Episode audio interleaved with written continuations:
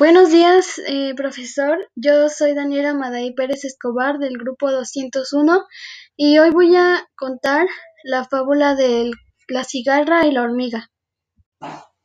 ¿Te has fijado en lo trabajadoras que son las hormigas?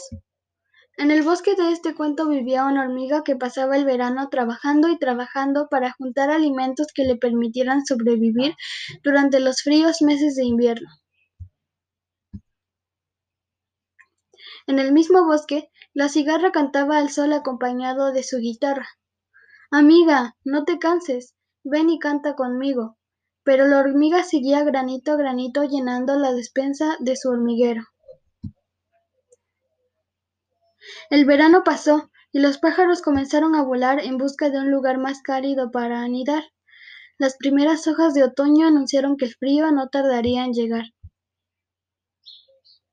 La laboriosa hormiga terminó de ordenar los granos que había juntado durante el verano.